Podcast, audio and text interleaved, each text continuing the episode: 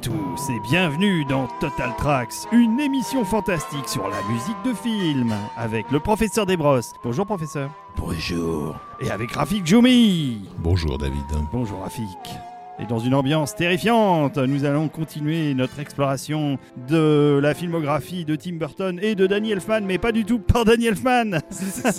oui, parce qu'aujourd'hui on démarre sur Ed Wood, les amis. Et mais avant de parler d'Ed Wood, on va parler de nos êtres de lumière qui sont eux aussi un peu fantastiques, on peut le dire. Nos créatures de la nuit. C'est ceux qui nous fournissent. euh, En sang de vierge. Exactement, qui contribuent à notre bien-être en nous donnant des sous. Donnez des sous et merci de nous aider et de continuer à nous soutenir parce que eh bien, ça nous encourage à faire de plus en plus d'épisodes. Alors non, de plus en plus, non. Là, on est au max. Moi, je suis déjà euh, à moitié à l'article de la mort. Tu donc- m'as pas dit, euh, professeur, que tu voulais en faire deux par semaine? Non. En attendant, on le rappelle parce que c'est vrai, et donc on le dit à chaque émission, Total Tracks n'existe pas sans euh, ses contributeurs, ses êtres de lumière. Total Tracks s'arrêterait brutalement euh, si les êtres de lumière décidaient de nous tourner le dos. Donc euh, nous savons ce que nous leur devons et j'espère que eux comprennent ce qu'ils nous donnent. On rappelle pour ceux qui ne le sont pas encore, qui n'ont pas vu la lumière, pour contribuer à Total Tracks, ça se passe sur tipeee.com, T-I-P-3-E.com ou, Ou sur Patreon. patreon.com. Vous avez différents paliers et selon les paliers, vous pouvez débloquer des épisodes en exclusivité, c'est-à-dire avant la publication publique. Sur certains paliers, vous avez accès à des épisodes totalement inédits qui sont uniquement réservés à ces contributeurs. Plus on monte dans les paliers et, euh, et plus il y a des, euh, des gros cadeaux. Voilà, c'était notre parenthèse euh, auto-promo. Pourquoi s'arrêter sur un film mis en musique par Howard Shore? Exactement. euh, pourquoi s'arrêter sur Ed Wood? Ben, Probablement parce que tous les trois autour de cette table, nous adorons Ed Wood. C'est part- certainement un des meilleurs films de Tim Burton, sans aucun doute. Clairement, et on va revenir sur le film, mais la raison aussi, c'est que c'est un film intéressant dans la mesure où il fait suite à une petite brouille, on va dire, entre euh, Danny Elfman et Tim Burton. Collaboration exceptionnelle jusqu'alors, hein, qui s'était terminée au sommet avec euh, L'étrange Noël de Monsieur Jack, dont on avait parlé dans notre précédente émission. Oui, et qui paradoxalement est aussi la cause de la brouille. Exactement. Alors, ils ont cité des différences créatives. On a détaillé déjà pas mal dans le dernier épisode comment ça a commencé à se déliter, mais en gros, euh, Elfman n'était pas très content du traitement qui a été réservé à son travail en termes de promo par Disney quand le film est sorti. Peut-être qu'il a eu le sentiment que Burton l'avait pas assez défendu, puis il s'était vraiment investi comme jamais sur le film. Donc, il y a eu une sorte de désamour entre les deux. Et euh, Burton a commencé à tourner Ed Wood. Et entre ce moment-là et le moment où il a terminé le tournage, ils ne se parlaient déjà plus. Ce qui fait que quand il s'est agi de faire la musique, Tim Burton a été contraint d'aller chercher quelqu'un d'autre. Et ce quelqu'un d'autre, donc euh, Howard Shore, qui mm, lui aussi est connu pour une collaboration très très étroite avec euh, David Cronenberg. Ce qui est intéressant, c'est que Howard Shore n'a finalement pas eu d'autre choix que d'émuler euh, Danny Elfman en fait. C'est ça. Il a fait un- une partition d'Howard Shore à la façon de Danny Elfman. On a déjà entendu au début de l'émission le tout début du pré-générique du film. Et là, on va écouter maintenant le reste du générique qui suit l'intervention de Chris Well, qui est un des personnages du film, qui présente un peu, d'une manière un peu dramatique, Ed. Et ensuite, on a un générique avec euh, tout un tas d'images, euh, d'éléments de science-fiction euh, très carton-pâte des années 50-60 en noir et blanc. Tout le film est en noir et blanc. Et le générique est assez sublime déjà, et la musique l'accompagne à la perfection. Eh ben, on écoute ça.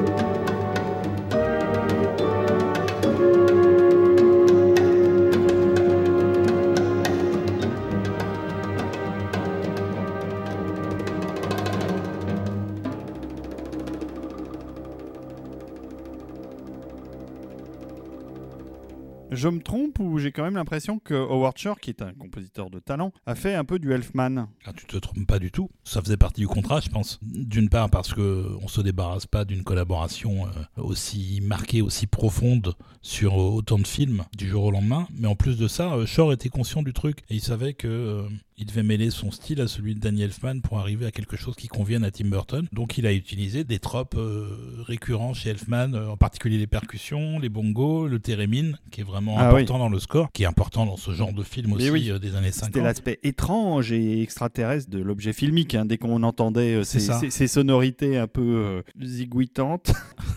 Je suis pas sûr que le terme soit tout à fait approprié, mais euh, sonorité étrange en oui, tout cas. étrange, oui. Et il y a même un love theme dans le film euh, composé par Cher, qui est en fait un développement d'un love theme utilisé dans un film d'Edwood qui est Glen or Glenda, et qui est un morceau de musique de catalogue, carrément. Et, et Shore est parti d'une petite section de ça pour écrire son love theme pour le film. Alors, Shore a très bien travaillé sur Ed Wood. D'ailleurs, euh, le film ne, pâtit pas du tout de la musique. Mais je pense que Elfman aurait adoré faire Ed Wood. Oui, mais je pense que ça a d'ailleurs créé une grosse frustration chez lui de ne pas avoir fait le film. Mais il avait besoin, ils avaient besoin tous les deux de vacances séparées. De prendre du recul par rapport à leur relation euh, euh, auteur-créateur, interaction dans les films. Et donc, Shore fait un excellent travail sur Ed Wood. Il y a plein de morceaux notables. On va pas vous les mettre parce qu'on est quand même plus sur la collaboration Burton avec Elfman. On va quand même vous parler un peu du film parce que c'est un film important déjà pour Tim Burton. C'est un film charnière, oui, dans sa, dans, sa, carrière. On peut même considérer que c'est la thérapie de, de, Tim Burton. Lui et Elfman donc, ont montré justement dans les films précédents qu'ils étaient le résultat d'un upbringing, enfin dire tout un, réseau d'influences euh, culturelles euh, des années 40, 50, 60 qu'ils ont vraiment formé. Et ils sont tous les deux, on va dire, assez dark. Ils ont leurs démons, on va dire. On parlait de, dans le premier épisode de, de l'enfance de Burton euh, à Burbank et comment il avait la sensation d'être un parfait étranger, euh, etc. Et aussi, j'ai évoqué euh, cette idée que hum, Burton ne se considérait pas comme un bon réalisateur. Il disait que s'il n'avait pas de connexion émotionnelle, il était infichu de faire quoi que ce soit. Là où un bon réalisateur trouvera toujours une solution à une problématique narrative, etc. Ce qui n'est pas le cas de Burton. Il a passé son temps à répéter que sa créativité n'était liée qu'à ce contact émotionnel, en fait. S'il l'a pas, il, fait rien. Euh, et d'ailleurs, on le voit bien dans des films comme Batman Returns, qui alternent des séquences absolument stupéfiantes d'ingéniosité et de talent avec des séquences d'une platitude sans nom, qui sont les moments où lui ne, ne connecte pas, il ne sait pas comment euh, servir la cause d'une scène d'action ou de certaines scènes de dialogue s'il n'a pas cette connexion émotionnelle très très forte. On est à une époque où Burton est, très très vite euh, arrivé au sommet, son nom est déjà euh, repéré par le public, il déjà presque une signature, il y a une trademark Tim Burton, il est hyper célèbre, ses films cartonnent, donc de, fait il devient aussi très riche, mais au fond de lui, il se dit mais je suis pas ce mec-là, en fait je, je, mérite peut-être pas ça. Qu'est-ce qui me différencie d'un réalisateur à la con que, que j'affectionne comme Ed Wood? En fait, c'est, le projet Ed Wood, il répond vraiment à ça. Alors, c'est pas lui qui est l'initiateur du projet. C'est deux scénaristes de talent qui sont euh, Scott Alexander et Larry Kazarewski qui ont écrit ça euh, leurs dernières années d'études. Ils vont d'ailleurs un peu se spécialiser dans le biopic euh, décalé, hein, puisqu'ils vont faire aussi Man on the Moon avec, avec Jim Carrey, qui est pareil, un excellent biopic. Je vous invite à lire une interview dans le MOOC Capture Mag qui vient de sortir de, de, ces deux scénaristes exceptionnels sur le film d'Eddie Murphy Dolemite is My Name, et qui est aussi, d'ailleurs, je, le précise, un film à la Wood. L'histoire. C'est aussi une biographie. La biographie d'un réalisateur entre, entre, guillemets raté, mais qui en, réalité n'est pas un raté. Quoi. Ça, ça parle à, Burton parce que, voilà, effectivement, ce qui est de génial avec ce personnage d'Edwood, c'est que, oui, il est, il est, réputé être le pire cinéaste de toute l'histoire du cinéma, ce qui au, fond est faux, c'est juste qu'il n'était pas bon, quoi. Mais ce qui faisait sa caractéristique, c'était qu'il se rendait pas compte qu'il n'était pas, mais qu'il mettait beaucoup, beaucoup de. Bah, d'énergie, d'enthousiasme enthousiasme, euh, voilà. ce qu'il faisait. Et alors, Burton disait d'ailleurs qu'il s'était pas vraiment inspiré du personnage tel qu'il était dans la vraie vie, tel qu'il a été décrit en tout cas par les gens qui l'ont côtoyé. Il s'est inspiré de Ed Wood tel qu'il apparaît dans les lettres qu'il écrivait. Et c'était un mec qui était toujours à fond, toujours enthousiaste pour tous les projets les plus pourris. Euh, il était content en fait. Et c'est un peu le message qu'on retire du film aussi, c'est que on peut penser ce qu'on veut des films qui ont été produits, mais c'est des gens qui faisaient du cinéma. Ils y croyaient. Ils y croyaient, ils mm. étaient à fond.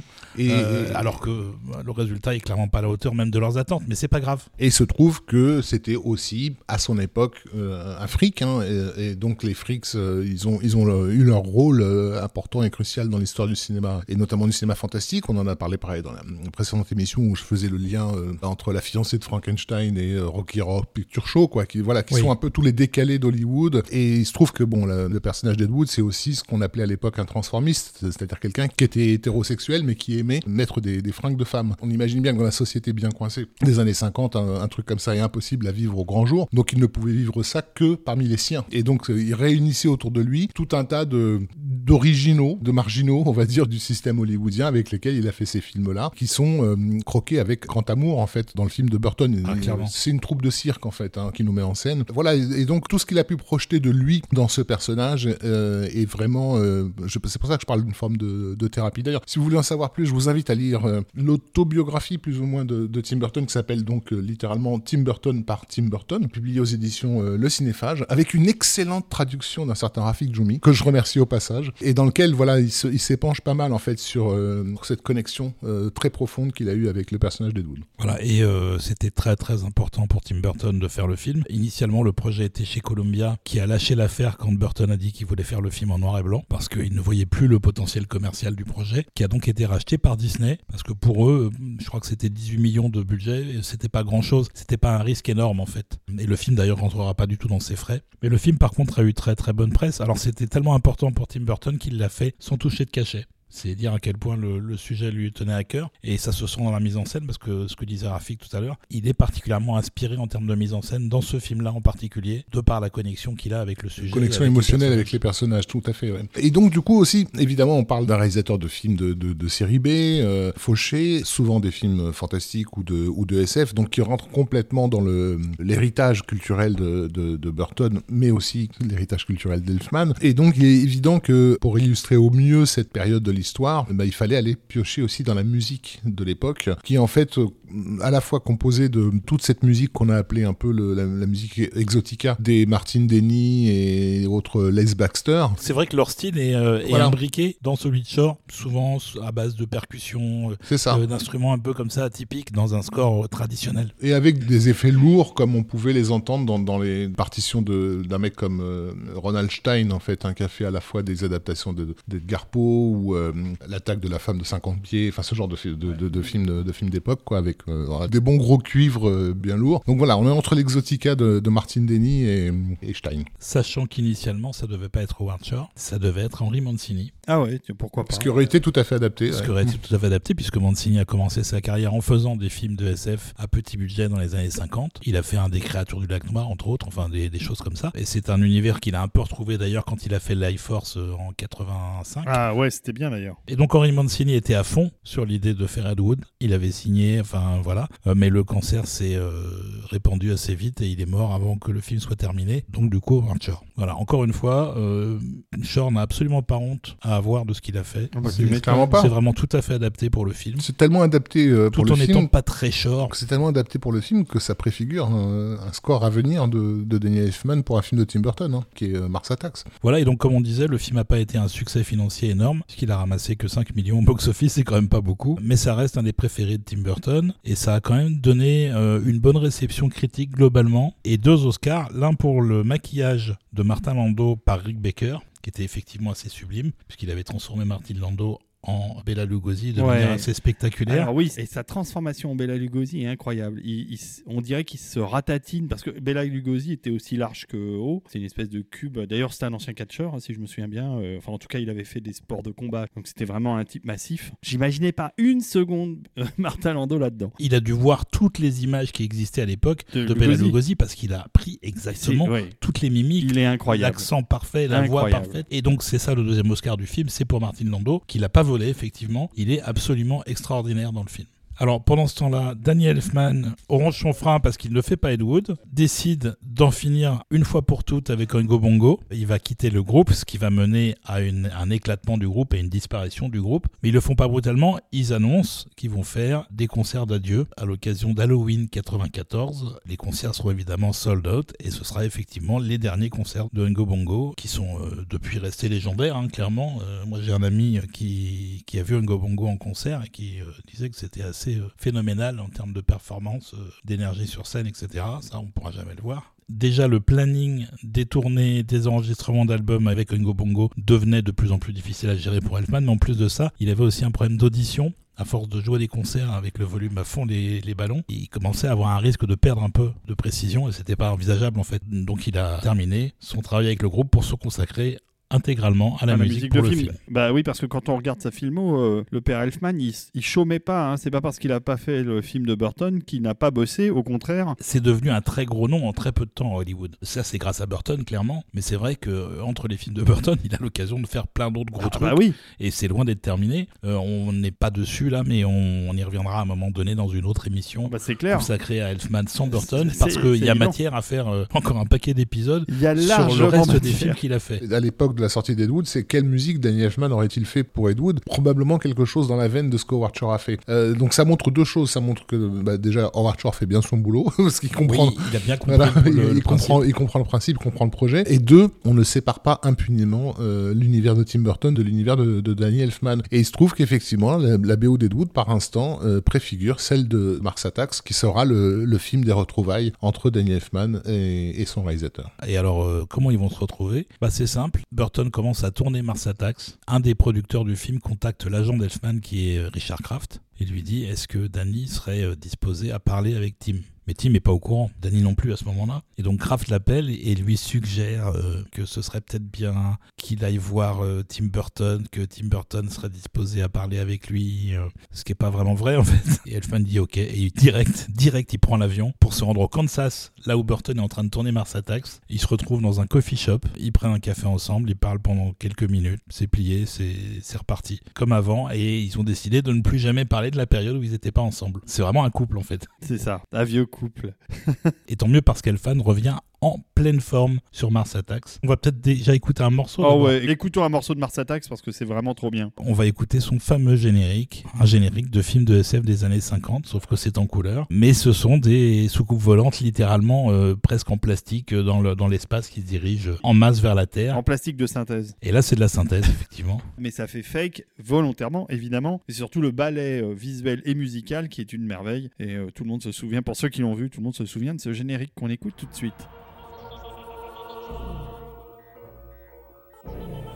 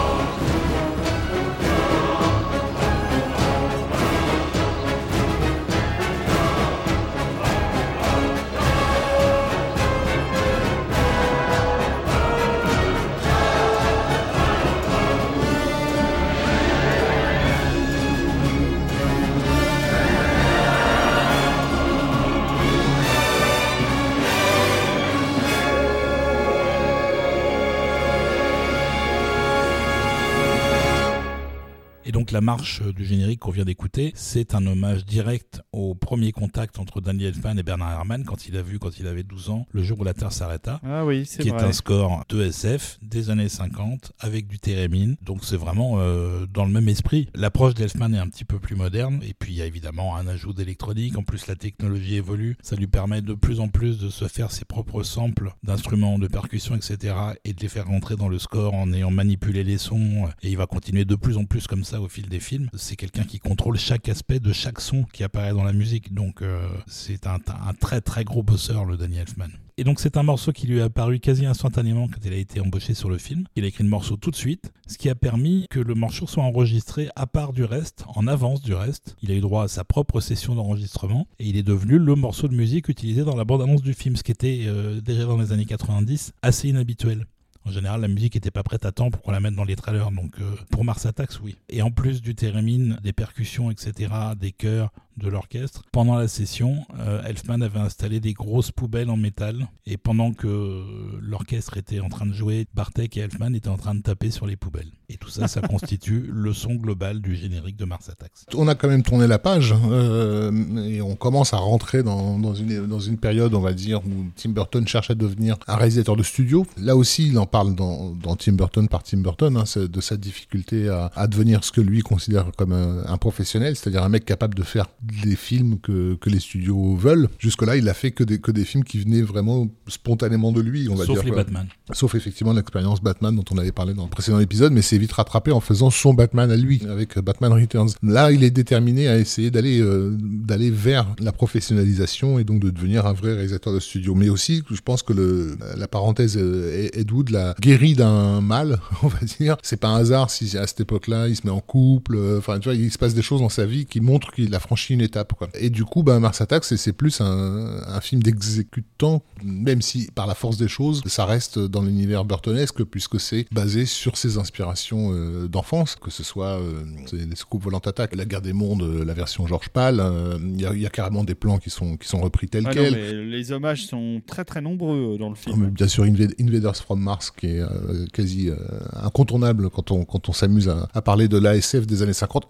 Et le jour où la Terre s'arrêta, clairement. Donc, euh, Danny Elfman a tout à fait raison de- de- d'émuler Herman euh, là-dessus. Clairement, même si la base de Mars Attacks, c'est avant tout un jeu de cartes Un à jeu de cartes, tout à fait. avec des dessins très de, de- des martiens, etc. Et cette idée, cette idée d'adapter ce, ce jeu de cartes en projet de long métrage, ça nous vient littéralement d'un punk, puisque donc c'est le réalisateur Alex Cox qui avait été le premier à proposer ce truc dans les années 80 à Orion à l'époque. Alex Cox, en fait, c'est quelqu'un qui aurait pu croiser la route de Burton et d'Elfman, parce que je pense qu'il fréquentait les mêmes clubs de la ville. Lui, c'est vraiment un punk, donc il a vraiment Oui, été et, sur et lui, c'est jamais vendu au il studio. s'est jamais vendu au studio. Il a, il a eu une vie pour le coup assez chaotique aussi. il s'est- s'est carrément mis à, à mal le, le très puissant syndicat des réalisateurs américains qui lui a interdit de tourner pendant des années parce qu'il il refusait de suivre leurs directives, etc. Bon bref, il a été tourné au Mexique, son, donc son western barré, là, Walker, euh, etc., etc. Mais donc voilà, euh, mais c'est un mec qui aime bien proposer des idées qu'il ne fait pas. donc il a proposé Mars Attacks et il l'a jamais fait. Et puis bah du coup, quelques années plus tard, il a proposé d'adapter euh, Fear and Loathing in Las Vegas. Et donc il l'a pas fait non plus. C'est Voilà, Terry Gilliam qui l'a qui l'a repris. Hollywood vit aussi de ces espèces d'itinérants là de,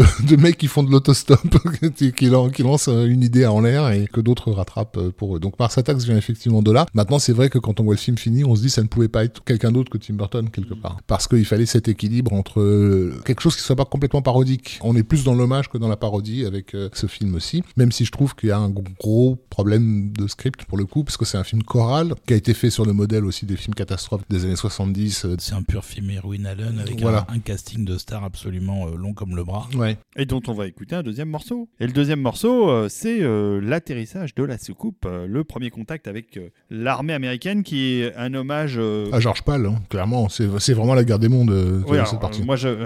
c'est directement un hommage à le jour où la Terre s'arrêta, avec l'atterrissage de la navette et le premier contact avec les forces armées américaines qui sont face à l'arrivée de l'extraterrestre. C'est la même mécanique de scène, en fait. Tu as euh, le premier contact, puis il y a un truc qui se passe mal, et c'est le Et massacre. ça part en couille. hein. Voilà, sachant que chez Burton, c'est plus humoristique que dans le jour où la Terre s'arrêta. Oui, parce que le jour où la Terre s'arrêta, c'est pas drôle du tout. Par Le, contre, le film est très beau. globalement assez drôle d'ailleurs. Tout n'est pas super poilant non plus. Non, mais t'as le sourire. Mais il y a des choses, euh, il y, a, y a un côté vraiment sympathique, comme disait David. T'as le sourire tout le temps en regardant le film. Moi, je suis. C'est j'ai- pas, c'est pas exceptionnel, ni extraordinaire, mais c'est pas désagréable en fait. Sauf peut-être à la performance de Jack Nicholson, Ah oui, qui alors. une fois de plus et après Batman est tellement dans le too much. Il joue deux personnages distincts, dont un qui meurt assez vite et l'autre qui reste quand même presque jusqu'au bout du film, qui est le président des États-Unis. Et il est tellement dans l'excès que ça en devient euh, littéralement imbuvable en fait. Et donc, euh, on va écouter ce morceau, Qui s'appelle The Landing. The Landing, l'atterrissage en français.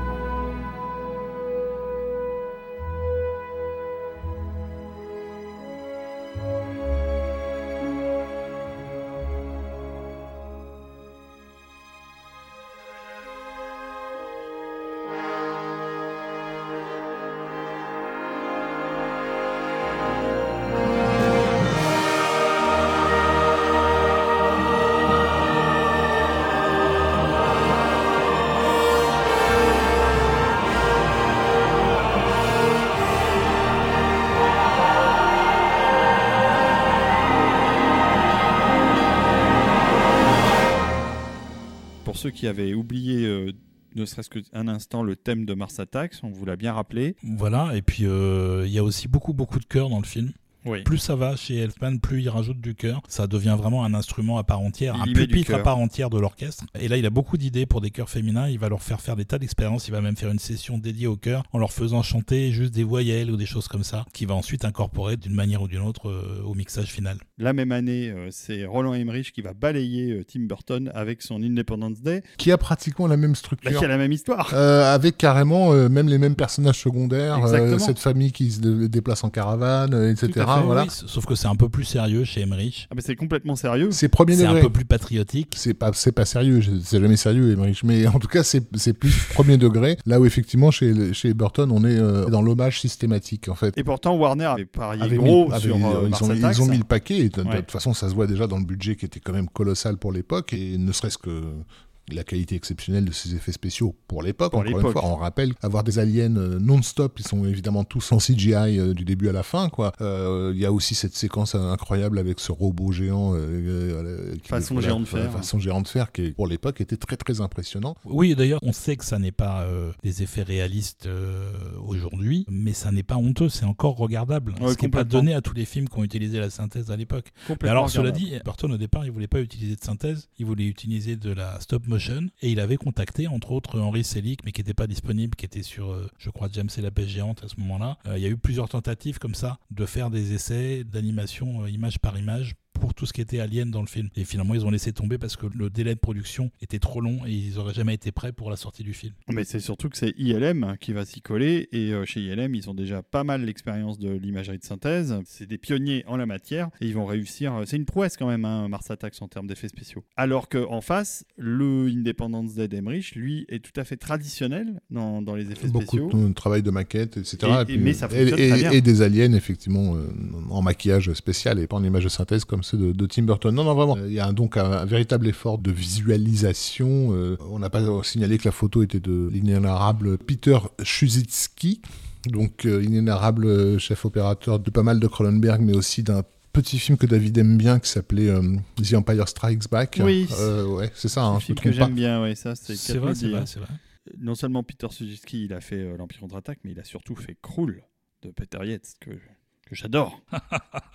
Presque plus que l'Empire contre-attaque. Je sais pas comment t'arrives à chaque épisode à recaser un des trois films moisis que t'adores. Ouais. À chaque épisode. Ouais, bah oui, c'est mais un super Mais pouvoir parce que, que, mais t'as, parce, que le- parce que les gens sont là, les gens de qualité sont là, sont toujours là au, au rendez-vous. Donc, comme je l'ai dit, une production design particulièrement soignée. C'est un film visuellement festoyant. Il ne faut pas être trop regardant sur le développement de son intrigue qui est quasi euh, inexistante. Par contre, Burton se fait plaisir en tournant avec son idole de toujours, qui va avoir carrément un rôle parlant dans le film, qui est euh, le chanteur Tom Jones, Mhm. Qui va d'ailleurs y chanter une chanson qui est déjà utilisée dans Beetlejuice et qui reviendra plus tard dans d'autres films de Tim Burton. Voilà, il est assez marrant d'ailleurs dans le film. Et, Tom Jones symbolise bien d'ailleurs, je pense, l'ambiance qu'il y avait sur le tournage, c'est-à-dire une espèce de décontraction. On est là pour s'amuser. C'est aussi qu'il porte toute une époque avec lui, et c'est à cette époque aussi qu'on se réfère. Et donc, euh, puisque je parlais de visuel tout à l'heure, il y a toute une séquence qui met en scène un extraterrestre grimé en femme pour entrer euh, à l'intérieur de la Maison Blanche, mais, sa représentation de ce qu'est une femme pour les humains, c'est forcément une femme plantureuse, hyper colorée, un véritable personnage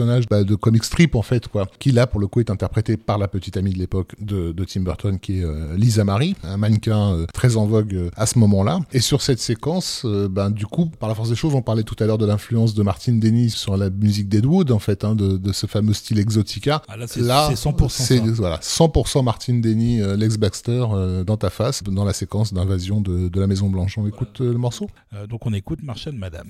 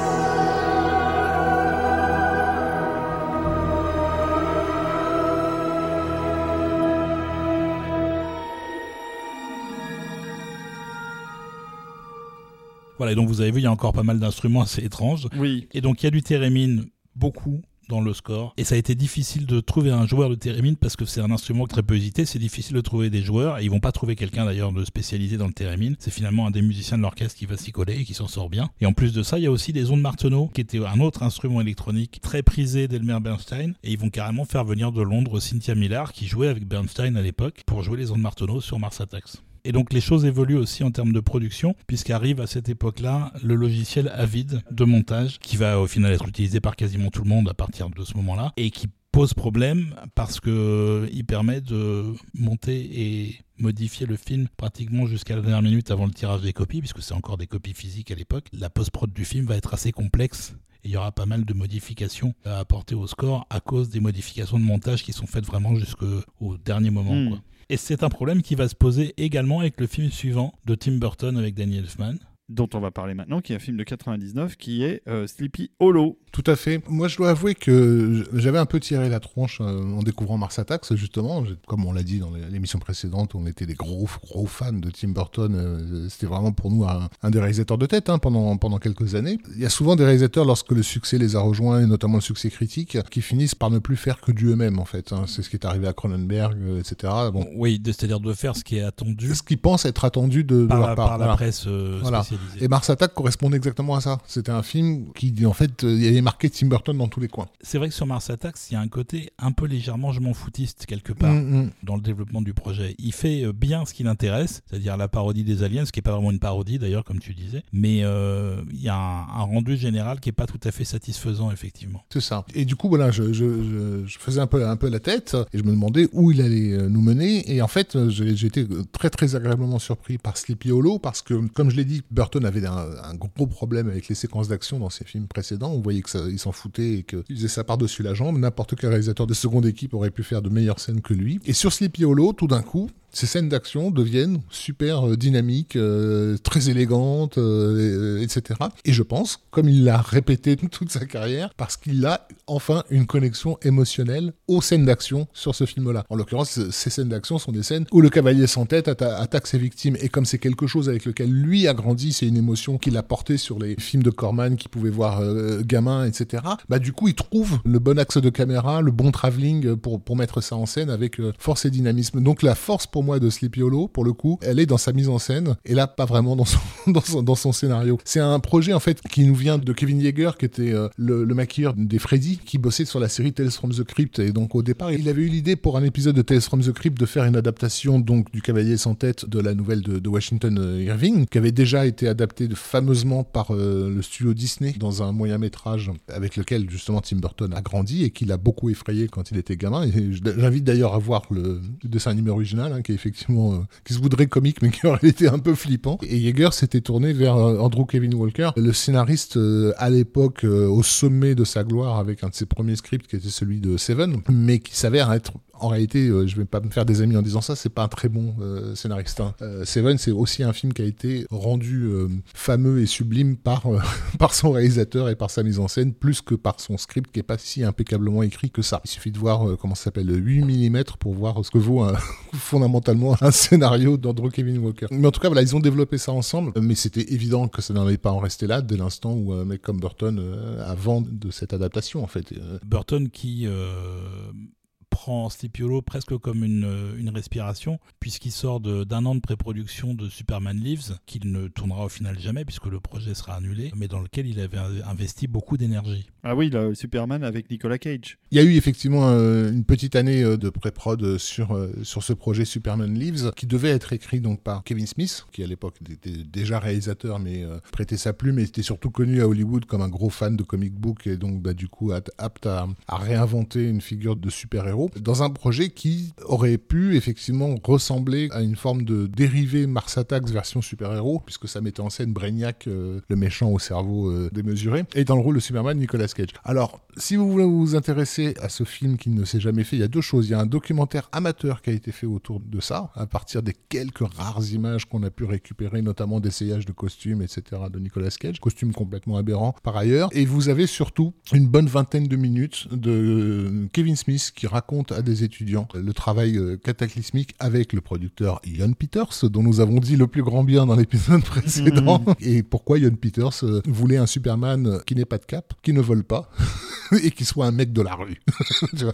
C'est-à-dire un mec, le type qui a parfaitement compris ce qu'est le personnage. La présence de Ian Peters, qui à mon avis, à défaut d'être un bon producteur, est un bon négociateur, euh, c'est que la Warner euh, y allait les yeux fermés euh, sur ce projet-là. Elle avait ouvert euh, son chéquier. Mais il faut vraiment aller, aller écouter la conférence de Kevin Smith euh, à ce sujet, parce que ça va, ça va au-delà du concevable, les séances de travail avec euh, Ian Peters, qui en fait euh, prenait des décisions euh, quand il regardait des documentaires animaliers. Le jour où il voit des, ours polaires, le lendemain, il demande à ce que Superman défonce la gueule des ours polaires dans la, dans la forteresse de la solitude. C'est génial. Et, et lorsqu'il voit, euh, lorsqu'il voit un documentaire sur les araignées, il demande le lendemain à ce que Superman soit attaqué par une araignée géante, qui ne s'est jamais fait puisque le film s'est jamais fait. Mais Kevin Smith prend soin de rappeler qu'il a vu un film qui s'appelait Wild Wild West, produit par Ian Peters, et qu'il y avait une putain d'araignée géante à la fin quand même. Donc euh, voilà, ça, ça, c'était la parenthèse Superman, euh, Superman Lives. Donc Sleepy Hollow, pour résumer en, en très court, on commence à New York, on découvre un, un jeune inspecteur de police euh, slash enquêteur qui s'appelle Ichabod Crane, qui est joué par Johnny Depp, qui a des méthodes extrêmement modernes d'enquête, de- d'analyse des, indices, des preuves, etc., euh, qui est pas du tout en phase avec l'époque, en fait, euh, qui est encore assez obscurantiste. Et donc, il se fait taper sur les doigts et on lui donne une option, c'est d'aller en prison. Ou alors d'aller enquêter dans un village perdu en fin fond de la campagne qui s'appelle village Sleepy Hollow, pourri. où euh, on a un certain nombre de meurtres de gens qui ont été décapités. Et du coup, on va écouter le main title qui accompagne son voyage pour se rendre à Sleepy Hollow. C'est ça. Et on l'écoute tout de suite. Et vous allez voir, ça sonne bien gothique comme il faut.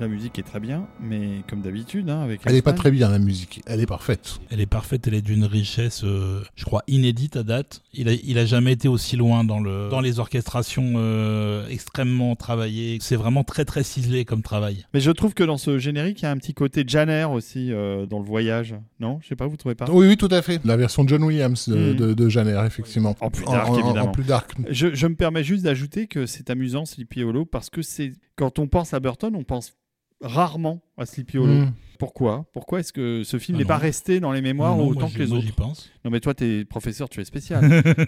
oui, c'est vrai. Je pense qu'il est arrivé euh, tard, en fait. Comment dire, la magnificence euh, de l'univers burtonesque sur la conscience collective, c'est vraiment 92-93 autour de ce qui précède, en fait, l'étrange Noël de Monsieur Jack, qui a presque été un pic, en fait. Le Burtonverse, c'est ça. Et effectivement, Sleepy Hollow, graphiquement, on retrouve des trucs de l'étrange Noël de Monsieur Jack, et notamment ce travail sur les formes euh, Spirale. spirales, euh, voilà. euh, les, les- qui- les- les branches emmêlées. et voilà, voilà. Là, le, le clair de lune. C'est ça, euh, voilà, tout à fait. donc on avait un peu une impression de déjà vu Sleepy Hollow. Ça a peut-être joué en sa défaveur. Maintenant, c'est un hommage évident à tous ces films gothiques avec lesquels euh, Elfman et Burton ont, ont grandi. Mais moi, ce que je trouve dingue, c'est que là, pour le coup, ils dépassent euh, leur maître. quoi. C'est-à-dire que jamais aucun film de la Hammer n'a eu une musique aussi admirable que ce que Elfman nous, nous livre là. Alors qu'au départ, il est censé rendre hommage à Dr. Jekyll and Sister Hyde, quoi, si tu veux. Elfman y rend souvent des hommages, mais c'est jamais des hommages paresseux. Pour le coup, il était loin, loin d'être paresseux. Et même, donc, encore une fois, visuellement, évidemment, sur la production design, c'est du Burton, donc on y va tranquillos. hein. C'est un mec euh, formé au California Institute of the Arts. Il sait dessiner, il sait, il sait ce qu'il veut visuellement. Il faut rappeler aussi que hum, quand il bossait chez Disney, il a pu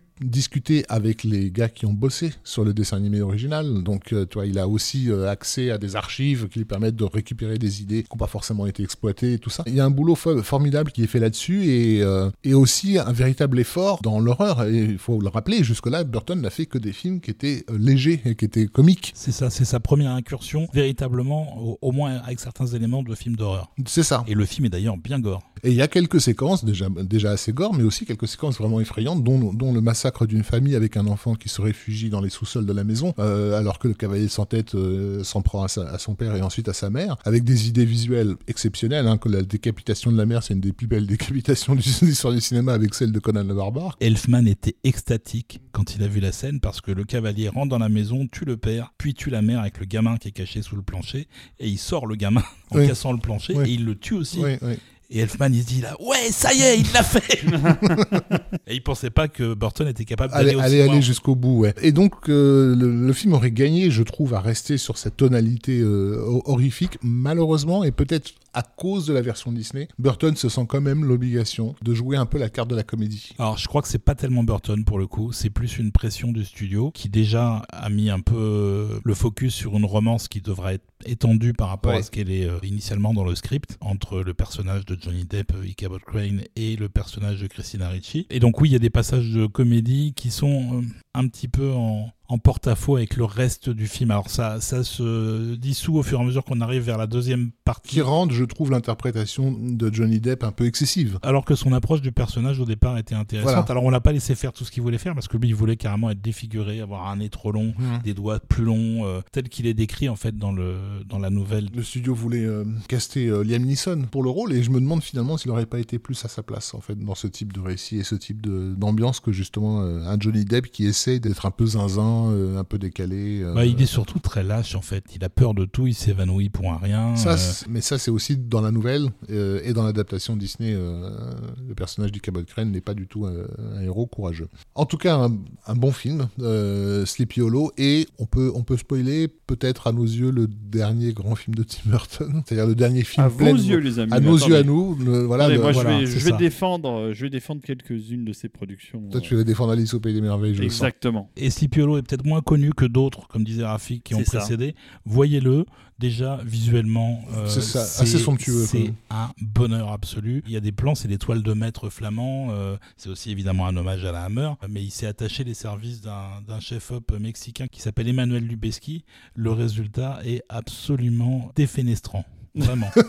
Alors, non, mais on a ça, rarement vu un film qui a épousé à ce point-là un parti pris graphique et qui le mène jusqu'au bout. Emmanuel Lubezki, vous le connaissez pour les films d'Alfonso Cuaron, euh, Inarritu, euh, etc. hein. Oui, c'est pas mal en D'ailleurs, général. il a été Voilà. choisi par Burton parce qu'il avait vu Les Grandes Espérances de Quaron et Tout qu'il à avait fait. été très impressionné qui par était la un photo. film visuellement très très impressionnant aussi. Euh, vous le retrouvez sur les, les Fils de l'homme, sur Gravity, euh, Fils de l'homme, qu'est-ce que c'est beau. sur The Tree of Life hein, de, Ouais. de Terrence Malick, euh, visuellement somptueux aussi. Incroyable. Bref, un, un excellent chef-op. On s'écoute un Bah oui, parce que de- oh, tu nous as parlé des scènes d'action qui, enfin, étaient à la hauteur de ce, Ah, que, clairement, ouais. de ce que Mm. Burton prétendait faire. Nous avons une musique de scène d'action. euh, Ça a été très difficile, j'avoue, de choisir un morceau d'action parce qu'il y en a pas mal. On en a pris un qui est pas trop long, mais euh, dans le dernier acte du film, euh, euh, les combats avec le, le cavalier sans tête, etc., c'est euh, vraiment hallucinant en termes de composition. Mais The Church Battle aussi, donc euh, c'est une séquence où euh, le cavalier tourne autour de l'église où sont réfugiés tous les habitants du village. Il ne peut pas rentrer dans l'église parce que c'est un sol consacré, mais il va quand même se passer des choses à l'intérieur de l'église à ce moment-là.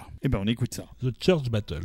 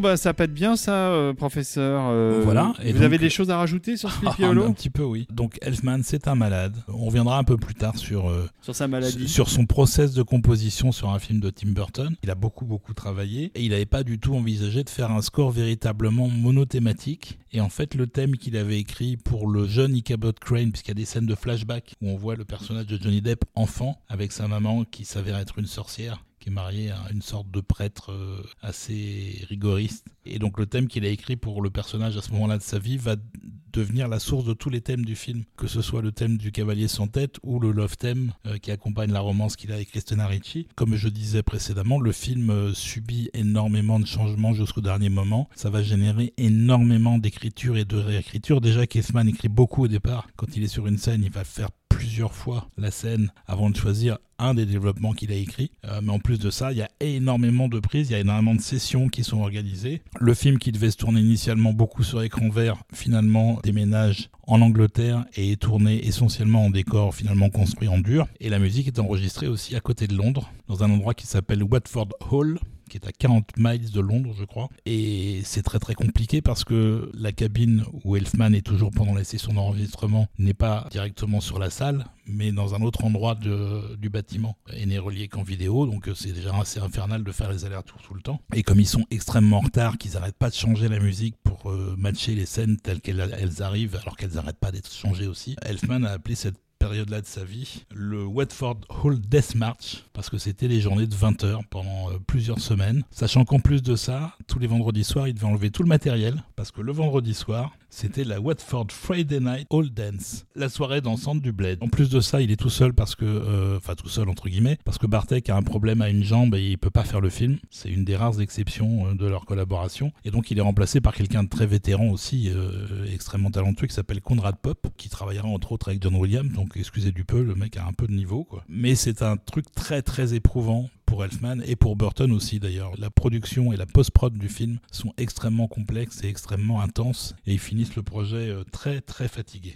Euh, on a sélectionné d'ailleurs un, un- un autre morceau euh, de Sleepy Hollow parce que ça reste quand même un film important. Donc euh, on a un troisième morceau. On a un troisième morceau qui est le générique de fin, qui fait un, un récap plutôt habile, puisque c'est Elfman et qu'on fait toujours les choses bien. Le générique du début installe toujours le thème central de manière très assurée. Le générique de fin récapitule euh, un peu toute la thématique du film euh, pour terminer en beauté, et c'est exactement ce qui se passe encore une fois sur ce générique. Mais qu'on écoute tout de suite.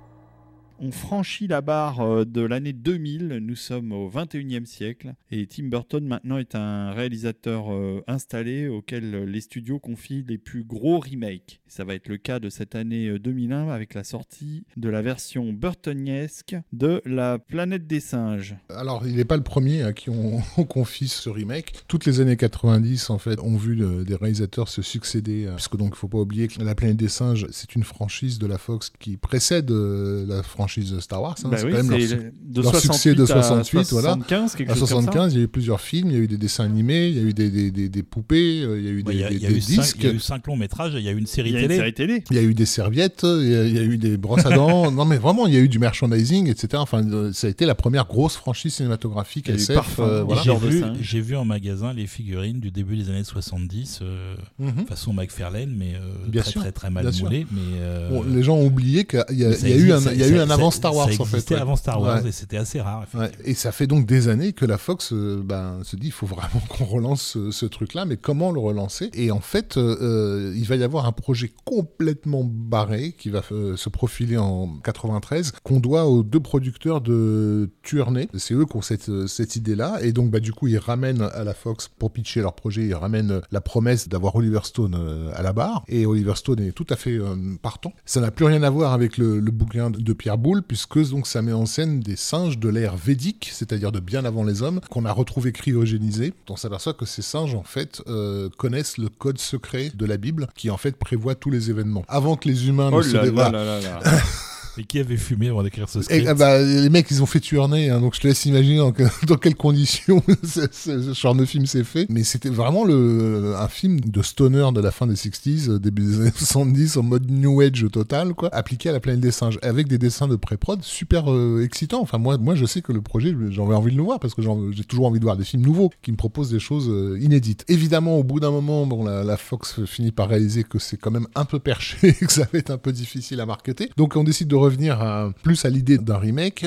Euh, le réalisateur maison euh, à l'époque, c'est James Cameron, donc on lui propose tout. euh, on lui a proposé Spider-Man juste avant et on va lui proposer La planète des singes aussi. Il va s'y attarder un instant. Alors, je suis pas trop sûr, mais je crois que même que Ridley Scott a dû passer dans le coin en disant Ah, n'oubliez pas moi aussi je prends tout ce qui passe. On a du monde, du monde à la barre. Finalement, Cameron passera la main. Celui qui est finalement engagé le premier sur ce qui va être le film fini, c'est un, poste clé. Hein, c'est celui du maquilleur des effets spéciaux, c'est Rick Baker, qui depuis le début des années 70, est basiquement c'est Monsieur Gory euh, à Hollywood. Hein, c'est vraiment lui qu'on appelle quand on a besoin d'avoir un, un singe. Et donc Rick Baker, effectivement, avait fait des essais déjà de maquillage à la période de Oliver Stone. à la période où le projet s'appelait Return of the Planet of the Apes. Donc c'était effectivement c'était pas c'était pas un remake. C'est Adam Rifkin qui euh, supervisait un peu tout ce bordel pendant pendant toutes ces années-là. Et il a aussi, été question que Peter Jackson et Fran Walsh travaillent sur le projet. Et donc Rick Baker revient sur le projet au moment où Burton signe pour faire le film. Sauf qu'entre-temps, les maquillages euh, physiques se sont raréfiés à Hollywood. Et donc il a viré une bonne partie de son personnel et il va se retrouver à avoir du mal à trouver des gens pour faire le projet, d'autant plus que le timing est super réduit. Puisqu'au moment où Burton signe pour faire le film, la date de sortie est calée à 9 mois plus tard. Ouais, c'est chaud. hein. Pour un blockbuster avec autant de maquillage, autant de décors à construire, c'est super juste. Et le résultat final, je pense, euh, porte euh, en partie euh, la marque de ce délai extrêmement réduit et pas suffisant pour faire un bon film en fait. Ou Même pour développer ce qui au départ ne devait pas être un remake. Encore une fois, c'était censé être un- un- une nouvelle histoire, euh, puisque donc on le rappelle dans le film original, il y a donc des cosmonautes Qui atterrissent sur qui une atterrissent, planète. voilà, bon bref, et que dont, dont l'un survit et se retrouve esclave dans une civilisation simiesque, hein, avant de, de réaliser que la planète sur laquelle ils sont a peut-être été auparavant habitée par des humains, enfin Bon, voilà, par on une ne civilisation spoil humaine. S'il vous plaît, monsieur euh, Jumi. Sauf qu'en fait là, là c'est sur une autre planète. Là, c'est sur- c'est c'est véritablement sur une autre planète. Et le twist, ce twist euh, il y a, c'est qu'en fait, la- le, le, le messie qui a généré cette civilisation simiesque, c'est le singe qui avait dans le vaisseau qui s'est craché. On est dans une autre configuration, mais dans le résultat final, c'est pas du tout évident qu'on n'est pas dans un remake. On a vraiment l'impression de voir, un, de voir un remake de l'original, aidé en cela par le fait qu'on retrouve à la, à la barre, euh, à la production Richard Zanuck, qui était celui qui a littéralement greenlighté le projet de 1968. Donc bon, pendant toutes les années précédentes, Tim Burton n'a pas arrêté de répéter à la presse je ne suis pas James Cameron et c'était toujours pris comme une forme de déni, de mépris euh, vis-à-vis de James Cameron, ce qui n'était pas du tout le cas. Quand il disait je suis pas James Cameron, il disait je ne suis pas un réalisateur de studio capable de faire ce que fait James Cameron. Sauf que là, tout d'un coup, on réalise qu'il arrive à une période de sa carrière où il a envie de se frotter à ça. Il a envie de voir s'il en est capable en fait. Il a envie de voir s'il est autre chose que Ed Wood. Et du coup, je pense qu'il a accepté de faire la planète des singes pour se mesurer, se dire est-ce que je suis capable de faire un film de studio qui reste dans le cadre de ce que la Fox euh, attend d'un tel projet, sans être trop burtonien en fait. Et je pense qu'il voulait pas faire du Burton en faisant, en faisant la planète des singes. Mais c'est comme c'est plus fort que lui, il peut pas s'empêcher d'avoir un générique burtonesque en diable, qui est pareil, un des plus beaux de cette décennie. M- musicalement, c'est proprement euh, ahurissant. Ahurissant, voilà. Je sais qu'on l'a vu ensemble avec Rafik en, En projet de presse, ouais. euh, et que pendant les cinq premières minutes du film, on était extatique. On- ça, Et après, on a déchanté très très vite. Ça nous a vendu le film direct, ouais, Mais, les cinq premières minutes sont exceptionnelles. Et on va donc écouter maintenant ce main title de La planète des singes. C'est 3 minutes 49 de bonheur musical.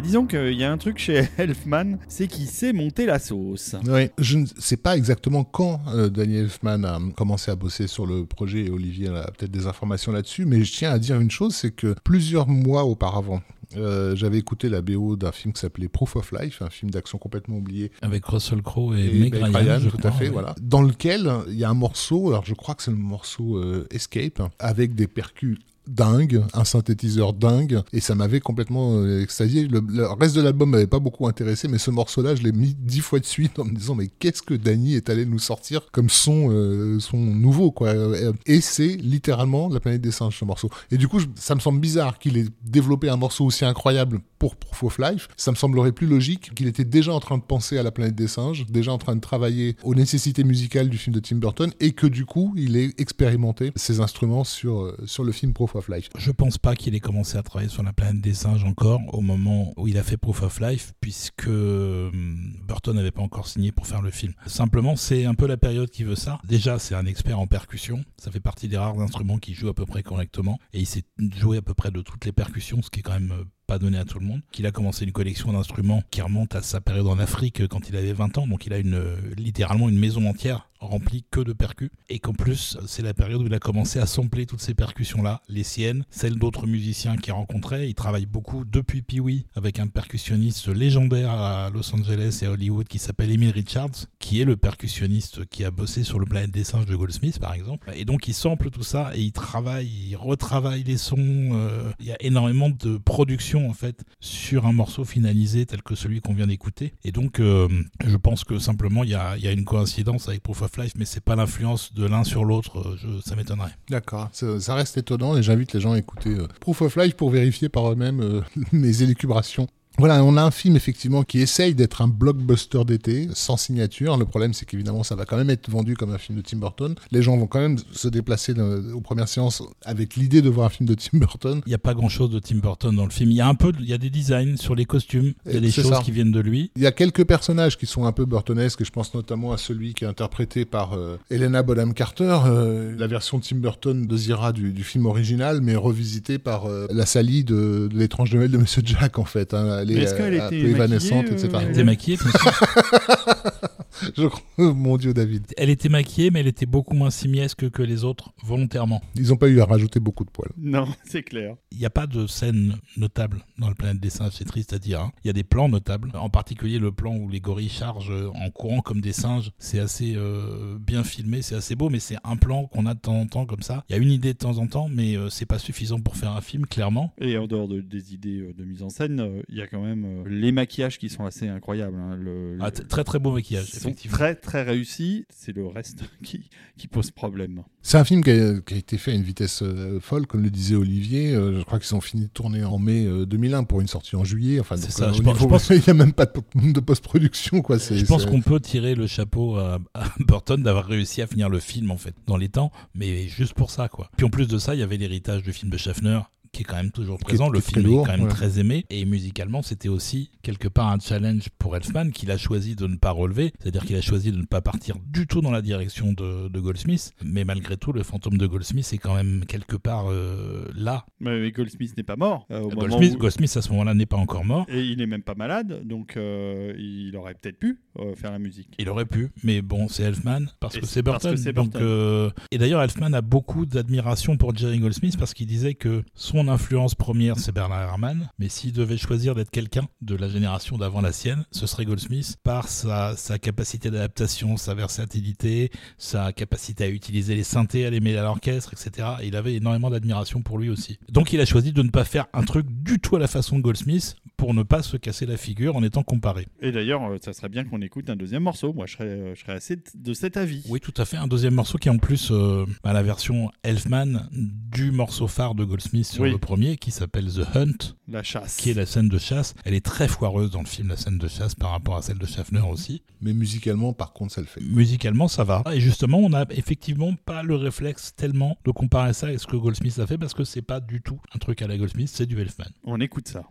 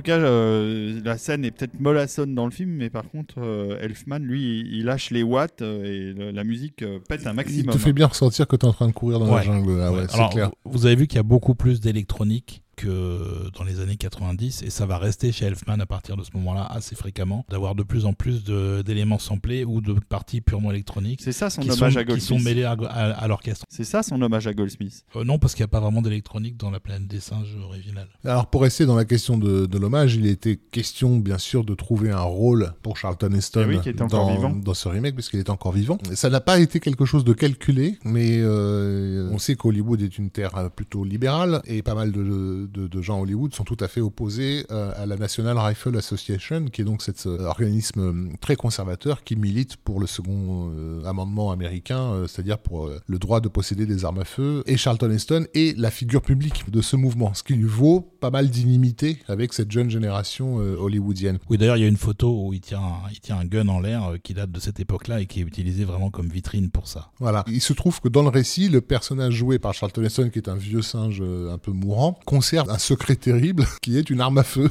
en fait, ayant appartenu à des humains. Ça devient littéralement au cœur du sujet, quoi. Et, c'est vrai que quand tu vois le film, tu vois cette scène, et tu dis, mais c'est Charlton Heston qui est en train d'interpréter un rôle qui va complètement à l'encontre de la figure publique qu'il est censé être à cette époque-là, euh, avec des gens qui sont pas du tout d'accord avec lui, et tu sais qu'ils sont pas d'accord avec lui. Enfin, c'était très très étrange de, voir ce truc. Oui, sachant que la scène en plus, alors il est très maquillé, il est en singe, donc on le reconnaît à peine, euh, on reconnaît que sa voix. Mais Tim Ross, lui, qui est complètement à l'opposé politiquement et qui est super opposé aux armes, ne savait pas quand il a signé pour le film qu'il aurait une scène avec Charlton Heston, et il aura beaucoup beaucoup de mal à aller au bout, et il dira plus tard euh, que s'il avait su qu'il aurait cette unique scène à tourner avec Charlton Heston, il n'aurait pas fait le film en fait. Tellement ça l'a mis mal à l'aise parce que on n'amène pas de politique sur le plateau et que donc il était obligé de fermer sa gueule alors qu'il avait juste des trucs à dire. Je sais pas si c'est vraiment un mauvais film. C'est un film qui effectivement a fait en sorte que beaucoup de gens sont tombés de très haut parce que justement ils attendaient tellement Tim Burton. Encore une fois, à la fin des années 90, c'est devenu une trademark Tim Burton. On est à l'époque où L'étrange Noël de Monsieur Jack, qui était un semi-succès à sa sortie, est vraiment devenu un phénomène au fil des ans en vidéo, etc. Donc La planète des singes, oui, bah, bien sûr que vous reconnaissez pas Tim Burton. C'était le projet, c'était de faire un blockbuster. Donc c'est pas le meilleur des blockbusters. Tim Burton qui déchantera d'ailleurs puisqu'il n'est pas content du film du tout. Il sait que le film est pas bon. C'est pas catastrophique non plus. La catastrophe, elle se profile. hein. On va y arriver bientôt. Voilà. euh, Non, non, c'est pas, pas moche à regarder globalement. Mais euh, en termes de scénario, on, on sent bien qu'ils ont commencé à tourner alors que le script était même pas terminé. Clairement, Euh, clairement, ils savent pas où ils vont. euh, Et puis, et puis, et puis Burton n'a pas grand chose de lui à part le design. Il avait prévu une histoire d'amour entre la chimpanzé et euh, le héros qui est joué par Mark Wahlberg. Le studio empêchera toute forme de fornication entre ces personnages-là et imposera un love interest pour Mark Wahlberg qui est une espèce de top modèle pétasse la pauvre. gonflée à Oui. l'hélium qui sert à rien. Et Stella Warren, c'est ça, oui, qui, a, jamais fait la ca- carrière. Et c'est vrai qu'elle est littéralement en train de le suivre dans, dans, dans chaque plan et tu te demandes ce qu'elle fait là, la pauvre. Elle est encore plus cruche que celle de, Dans- de- dans la- du premier film. Dans la panique de, de devoir f- boucler le film en temps et en heure, il leur fallait aussi s'assurer, et ça je pense que c'était une demande du studio, d'un twist final, puisque le film d'origine était basé sur un twist impressionnant qui a marqué son époque, et là il leur fallait quelque chose d'à peu près équivalent. Le hasard a voulu, et là j'insiste, c'est vraiment le hasard, qu'ils aient cette idée un peu couillonne, où euh, je spoil bien sûr, où Mark Wahlberg euh, finit par revenir sur Terre pour s'apercevoir qu'entre temps les, les singes ont pris le pouvoir et que les États-Unis d'Amérique ont littéralement été érigés par un, par un, li- un Lincoln. un, un Lincoln euh, simiesque, simiesque, voilà. qui a sa statue dans le, le Washington Monument ça. à la place de l'original. Et il se fait, bah, il finit braqué par des flics euh, singes sans qui aucune logique scénaristique. Rien de, ça ne va absolument rien dire. C'est vraiment, ça a vraiment été décidé en dernière minute. Et le hasard a voulu que euh, cette idée ait été euh, déjà euh, publiée par Kevin Smith euh, dans une BD qu'il avait scénarisée. Et Kevin Smith, en blaguant, hein, euh, balance euh, sur l'équivalent des réseaux sociaux de l'époque qu'il va faire un procès. Sauf qu'il a reçu immédiatement. On appelle les avocats de Tim Burton qui étaient vraiment paniqués parce qu'ils pensaient qu'il allait vraiment leur, leur coller un procès au cul pour ça, alors qu'il était juste en train de déconner euh, sur Internet. Quoi. On était parti pour vous faire un épisode avec 7-8 films. Bon, finalement, il y en aura moins parce qu'on a été encore un peu trop bavard. J'espère qu'on vous a pas ennuyé, que ça vous a quand même intéressé. Les musiques, en tout cas, sont à Non, la mais hauteur bien. des attentes. C'est bien parce que là on arrive à la, à la fin de la carrière de Tim Burton, parce qu'après il est mort, hein, je crois. euh, donc euh, Non, mais après, c'est son fantôme. après on fera l'épisode posthume euh, pour la suite. Ouais. Bah, L'épisode posthume qui euh, reprendra les 10 prochains films de Tim Burton. Euh, voilà, on est un peu méchant, mais euh, on va pas être méchant euh, gratuitement. Ce sera argumenté. Ce sera tempéré dans certains cas. Tempéré et surtout on aura toujours euh, Daniel Elfman qui pour le coup euh, n'a jamais ne nous euh, lâchera pas. ne, va pas nous lâcher. Oui. Donc on se réécoute un dernier morceau de, de cette partition. Alors moi je la trouve magnifique la partition de la plaine des singes. Par contre il faut le dire c'est pas facile à écouter d'un coup. Non, c'est euh, c'est tellement c'est assez dense. Ouais, c'est assez dense. Il n'y a jamais eu autant de, de percussions dans toute la carrière d'Elfman. c'est assez bourratif. C'est beaucoup, beaucoup, beaucoup d'empilements. euh, c'est assez riche, disons. Euh, et c'est vrai qu'il y a une intégrale qui est sortie chez La La Land Records qui exhume un certain nombre de pièces assez magnifiques, mais qui est quand même super dense. quoi. Il y a beaucoup, beaucoup, beaucoup de musique. Mais ça s'écoute quand même, globalement. On va remercier nos auditeurs, nos contributeurs, en leur rappelant justement que dans les nouveaux paliers de contribution, il y a maintenant euh, dorénavant moyen de débloquer une playlist euh, spéciale. Comme vous savez, on fait des sélections de morceaux draconiennes. Euh, il y a toujours beaucoup plus de morceaux que ceux qu'on voudrait euh, passer. Et Olivier, dans son infinie sagesse, prend le temps de faire une playlist euh, beaucoup plus large. Que vous aurez euh, à la fin du dernier épisode consacré à Tim Burton, reprenant euh, tous les morceaux qu'on a écoutés dans les épisodes consacrés à Burton Elfman, mais aussi des morceaux en plus. Ça va être assez long, je pense. Et c'est déjà le cas pour l'épisode précédent consacré au- à la musique de films d'horreur, où Olivier nous a livré une playlist très très bien achalandée euh, de beaucoup de titres qu'on n'a pas pu passer. Cette playlist est hébergée par l'exceptionnelle euh, radio lagrandeévasion.fr. Voilà, sur laquelle vous avez évidemment plein de Burton Elfman, plein de Elfman sans Burton aussi, et plein d'autres bonnes musiques euh, connues ou moins connues à découvrir ou à retrouver. qui est, il faut le dire, la meilleure radio de musique de film au monde Bah, actuellement. Oui, oui, oui,